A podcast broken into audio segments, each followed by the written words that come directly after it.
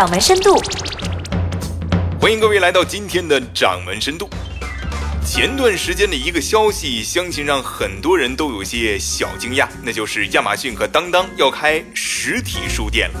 可能很多人的第一反应就是，您这不是找不痛快吗？现如今大伙都向互联网讨口饭吃，您这倒好，逆潮而上，这到底是有钱任性，还是另有端倪呢？在互联网的席卷之下，实体店在电商平台的冲击之下，大多显得是疲惫不堪。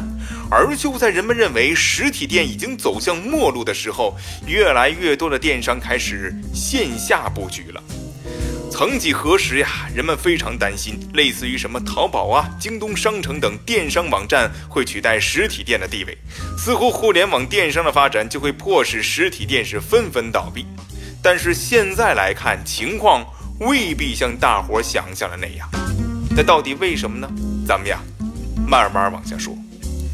这首先就是互联网电商最大的优势是减少了流通环节，节省了交易成本，甚至包括税收的成本，让商品变得是更加便宜了。但是其最大的问题就是顾客没有办法确保从电商渠道购买的商品是真货。尽管目前一些电商网站也允许顾客无理由退货，但是这毕竟只是针对金额比较大的商品。对于一些金额较小的小商品来说，消费者可能会选择忍让，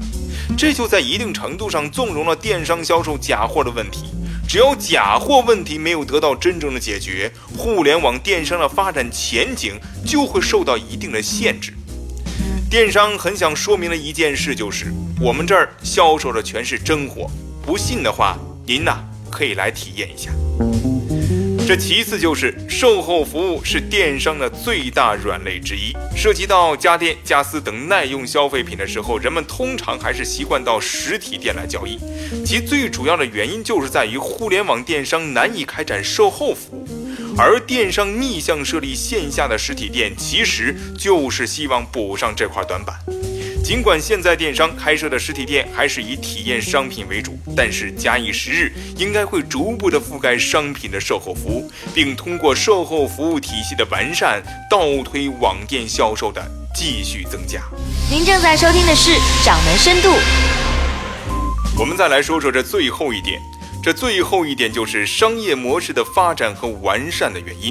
目前，O2O 的商业模式如火如荼，包括互联网专车服务、学生的课外辅导服务等，都可以通过 O2O 的方式解决。换言之，一些传统的服务业需要借助互联网大数据的技术和支持，被赋予新的内涵，从而提升其服务的质量和附加值。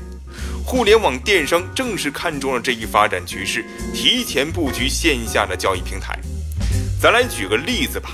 亚马逊在中国打算开一千家实体书店，与其坐等购书者先到其他的实体书店看好了要购买的目标书籍，再到网上下订单，不如从现在咱就开始，通过吸引人们到亚马逊的实体书店来，通过营造良好的阅读环境，再辅助阅读引导措施，引导人们的购书目标，再扩大其网上的销售。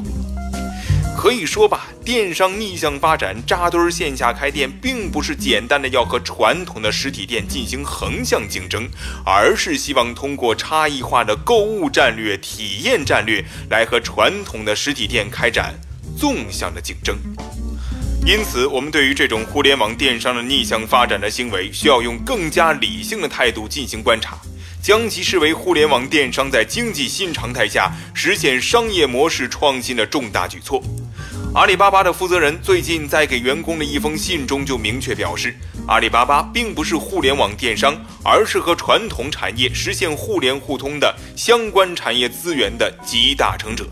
看来，基于 O2O 的线上和线下交易，应该会越来越成为新时代的商业特征。